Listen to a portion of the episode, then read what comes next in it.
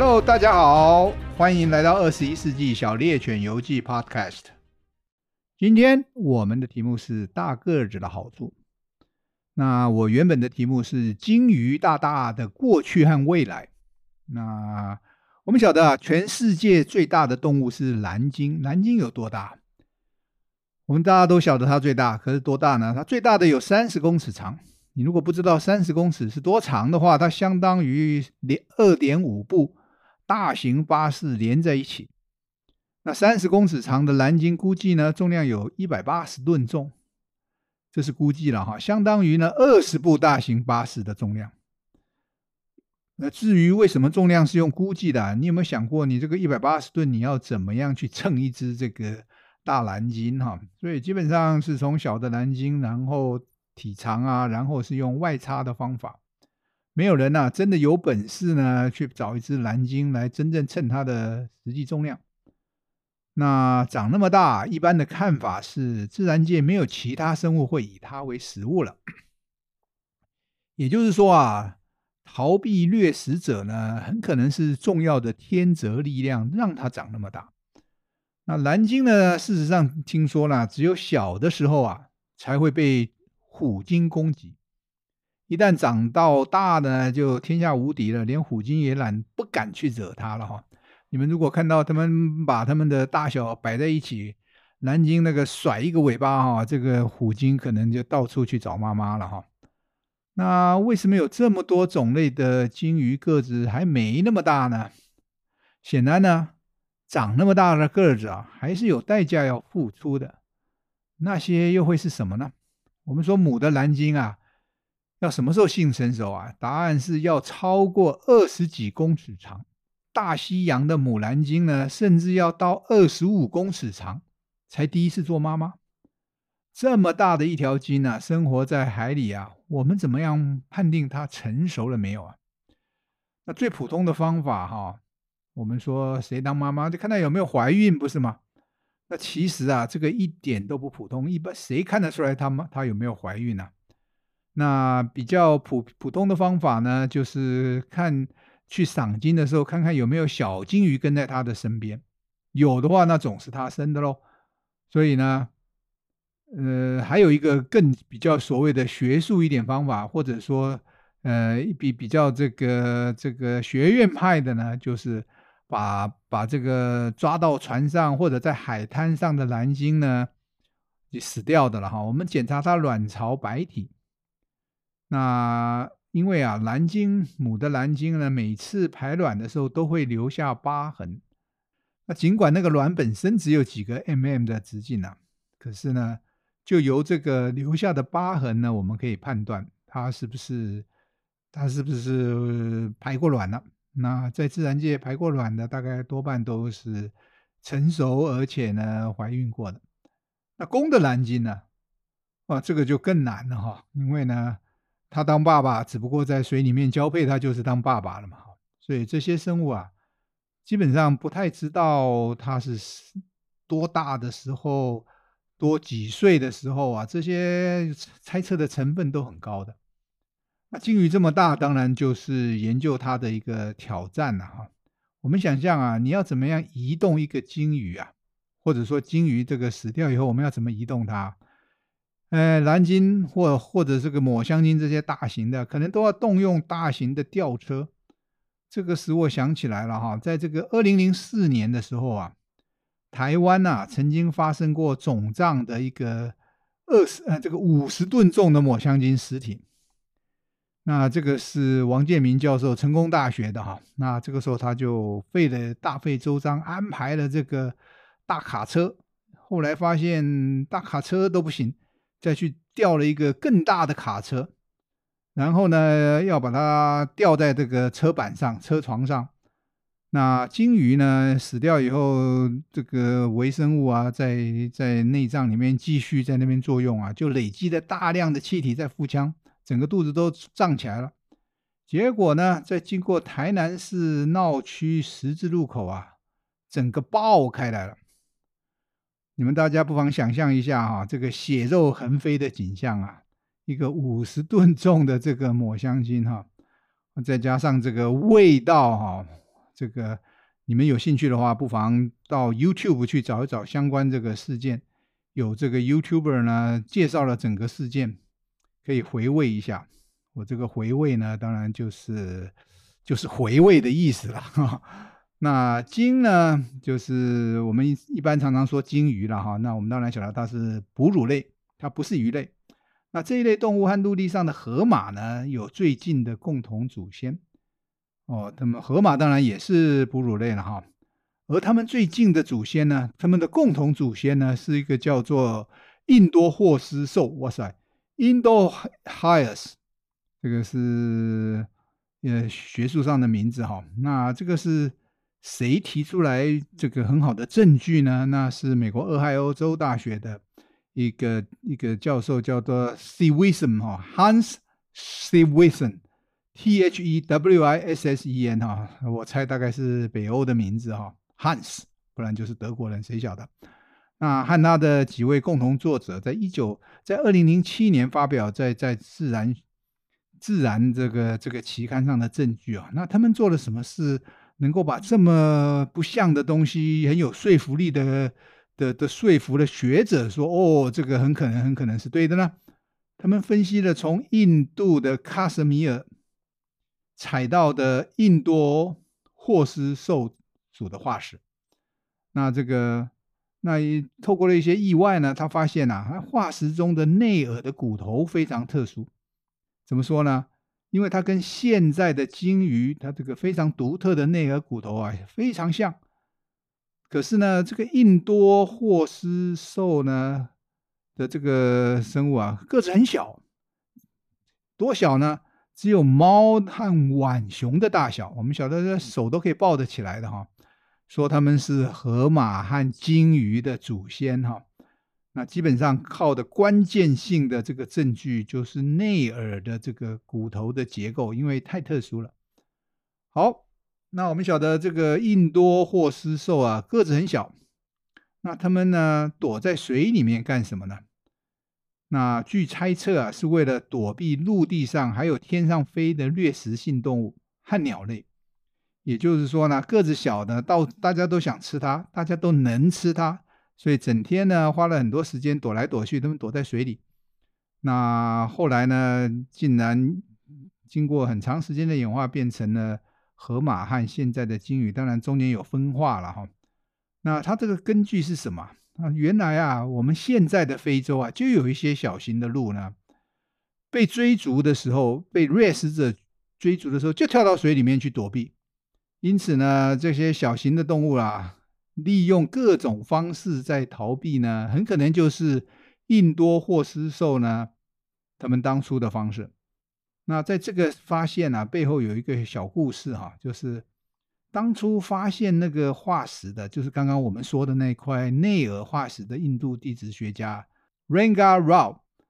那他发现了很多印多兽丝属，可是那个时候不知道他们就是鲸的祖先。不知道它就是鲸和河马的共同祖先，因为呢，他没有发现关键的内耳骨，一直等到他去世以后啊，他的夫人呢，把还没有检视过、还没有检查过的化石球结石 （concretion），也就是说，你想象，你想象一个大约脸盆或者是多大的一块一块石头，我们晓得里面含有化石，可是外面看起来呢，通通都是泥巴。你要很小心的把它敲开来呢，在里面就会是个化石。那一般科学家都非常谨慎啊，因为采也采不到几个，对不对？结果呢，他送给了这个 Hans Thewissen 以后呢，他的助理把它砸在了地上，不小心的哈，才露出了这个化石。因此呢，这个有了这个重大的发现哈。因为我们当然晓得鲸的祖先是陆上，可是呢，总是找不到是谁。这下呢，经由这个内耳的特殊构造呢，说服了专家们呢，就是它没错。好，那从此呢，就改变了我们对这个鲸鱼演化的认识了。那之后呢，当然还有一连串的研究了哈。那比较不可思议的是什么呢？这个从完全的陆生的中小型的这个四脚兽在路上走的哈，演化到完全在海中生活的鲸鱼呢，大概只花了八百万年左右。那那这有什么了不起？八百万年不是很久吗？可是我们要晓得，这八百万年中间呐、啊，发生了一大堆身体上的改变。我这边举几个例子：本来是在路上跑的四只脚，现在的鲸呢，流线型的体型。那所有的在水里面长途运动的生物呢，都都是流线型的，否则呢，水的阻阻力太大了，那所以那不可行，对不对？那鲸呢，我们现在晓得呢，很早期的鲸呢，还有后腿的。那现在呢，现在当然后腿消失了，可是怎么样？可是你如果解剖开来啊，有些鲸呢，它里面还有这个坐骨还在，坐骨是用来连接两条腿的骨头哈。那鲸鱼的外部的这个大腿都不见了，可是呢，有些这个痕迹的坐骨仍然在它身体里面，还没消失呢。那我尽管外部完全看不出来哈，那至于它的鲸鱼的前肢也相当于我们的手背呢，就变成了像鱼类胸鳍一样的功能。什么功能呢？用来平衡，用来帮助转变方向。呃，我们去游泳的时候，手背是用来划，是用来推进的。那鲸鱼可不是这样哈，鲸鱼它的手背相当于手背呢，是用来平衡，是用来转变方向的时候的时候用的哈。好，完全不是用来游泳的哈。呃，那鲸呢的尾巴我们晓得它是扁平，它是水平的，非常强壮。可是呢，你如果仔细去看的话，它里面没有骨头支撑的哈，它到最后就是脊椎骨越来越小，一节一节越来越小。哎，那它凭什么有这么这么强壮的一个一个一个一个一个结构呢？那我们现在当然知道哈，主要是靠结缔组织和强壮的肌肉，可是却没有骨头在支撑。因为怎么样？因为所有的哺乳类都没有啊，所以他们要要要像鱼一样长出尾鳍的骨头呢，大概还要很久很久很久的的时间哈。那我们晓得，我们哺乳类呢？其中一个特征是有皮下脂肪，鲸鱼的皮下脂肪哈，也就是叫鲸脂呢，那可厚多了哈。蓝鲸呢，大的蓝鲸可以有鲸脂二十八公分厚，哇哦，二十八公分厚呢，那对远距离洄游的大型鲸鱼而言呢，这呢可能是储存能量最重要的地方了哈。那当然了，它还有一个很重要的功能，就是什么？就跟保丽龙一样，因为它是脂肪嘛哈，它可以绝缘。那怎样呢？可以让这些大型的鲸鱼啊，在高纬度冷水中呢，一点都不感觉到寒冷。那你只要想象一样哈，我们现在这个 保丽龙箱子的厚度啊，大概只有一公分、两公分、三公分、五公分都有了哈。那二十八公分厚的精子的绝缘效果哈，你如果真的想试啊，用不着用精子啊，你只要把你冬天穿的这个。鹅绒的这个衣服啊，穿起来，然后出去跑步哈，看看你能跑多久，因为你这个时候散热很困难。鲸呢就有这个问题，它有二十八公分厚的鲸子，它在运动的时候，它在游快的时候，它要保护它的小鲸的时候，它要它游很快的时候，这个热量怎么散呢？所以呢，大鲸鱼在运动的时候呢，它有的问题是散热。这是一个挑战，而不是水太冷。没错哈，你没有听错哈，在冰冷的海水里面呐、啊，就有这个还有散热不够快的问题，就是因为它是超级大的鲸鱼吧哈。好，所有在长时间在大海生活的海豹啊、海狮啊，跟鲸一样，还有一个什么现象啊？各位应该要注意到了啊，就是它们的毛发都消失了哈。我们晓得都，既然都是哺乳类，哺乳类一个特征就是有毛发，不是吗？可是呢，这些在大海里面生活的毛发都都消失了，剩下一点点嘛，哈，须啊什么的。因为呢，毛发呢，在我们陆生的生物，主要是阳光和保暖，就遮阳光和保暖的功能，在水里面怎么样？没必要了。我有精子，我在水里面哪来的光线强光啊？没有了。那鲸鱼还有一个就是可以用声音来定位，那声音定位啊，在水里面特别有用。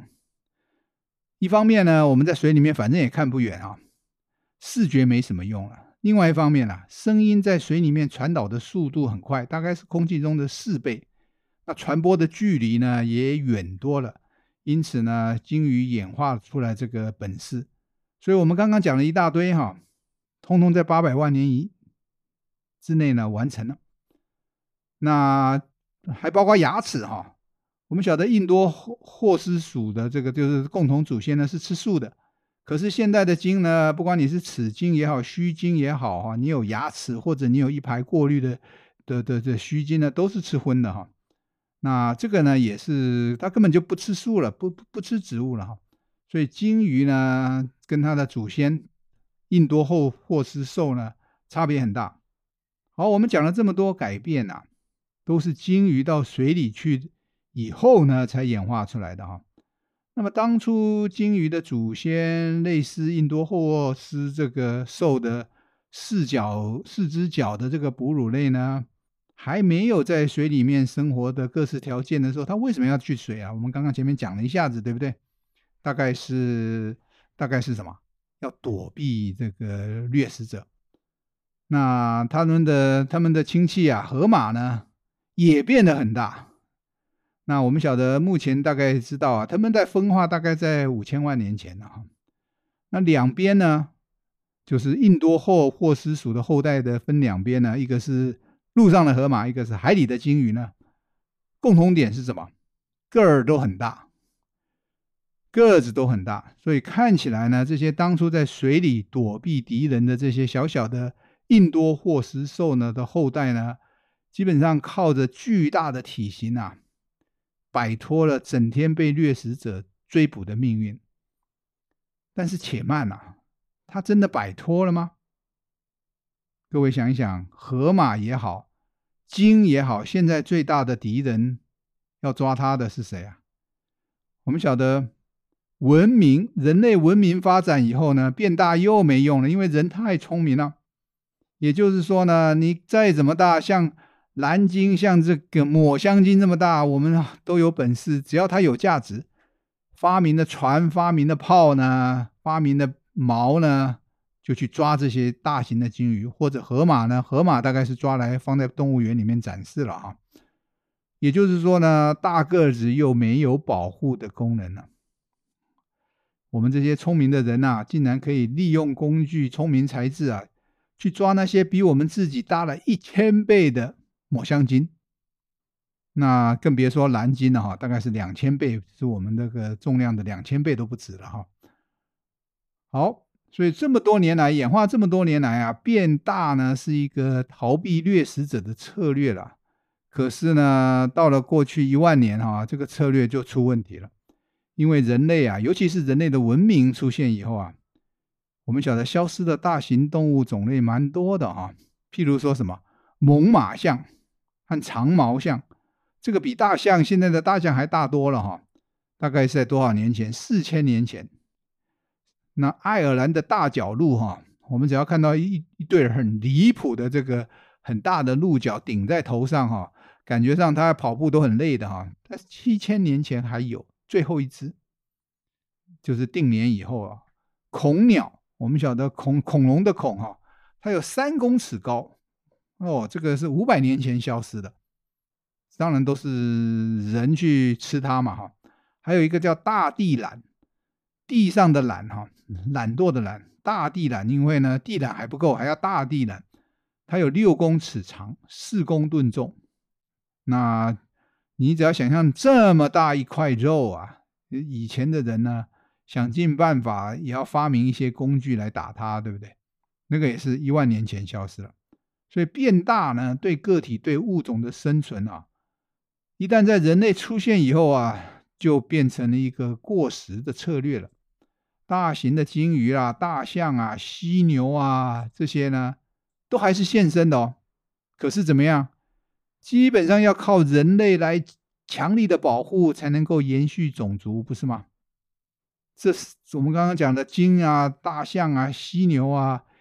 如果随便让人家继续去那边捕猎的话，我们早就看不到了哈。可是呢，我们人类也没有，也不会有人希望这些大型的生物就此消失，对不对？那基本上呢，要靠很多人的努力哦，法律啊、政治啊各个层面哈、哦，包括我们个人哈、哦，我们个人怎么做啊？我们就不能去买那些东西的产品嘛哈。好，我们从生物学的角度啊，这些大型的生物未来的演化方向又会是什么？现在好像是被人这个保护的，对不对？那既然大型啊、大体型逃不过人类的捕杀啊，这个特征会怎么样？就是这个特征突然之间没有功能了，那会怎么样？你说呢？会怎么样？会跟我们的盲肠一样啊，迟早消失。那我们就像提前面提到的啊，大体型本身呢、啊，需要很长的时间。必须呢，付出的代价要延迟成熟、延迟繁殖，所以一旦呢，它对你的保命没有帮助，演化成比较小的体型啊，我认为呢，就是未来成功的鲸鱼。那对鲸鱼来说啊，它保有这个全世界最大生物的名号啊，只不过是附带的虚荣，它连自己都不知道呢。对他们来说，延续种族。那才是重点。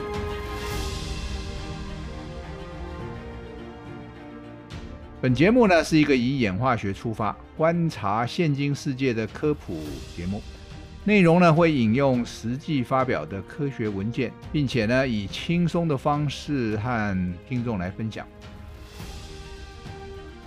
如果二十一世纪的现在，小猎犬号再次起航，是否还能从演化学的角度观察到什么有趣的故事呢？欢迎追踪我的 Instagram“ 二十一世纪小猎犬游记”，或者输入“二十一 st 点 b e a g l e”，就是小猎犬的英文。那今天呢，“二十一世纪小猎犬游记”就走到这儿，谢谢你的收听，我们下集节目再见。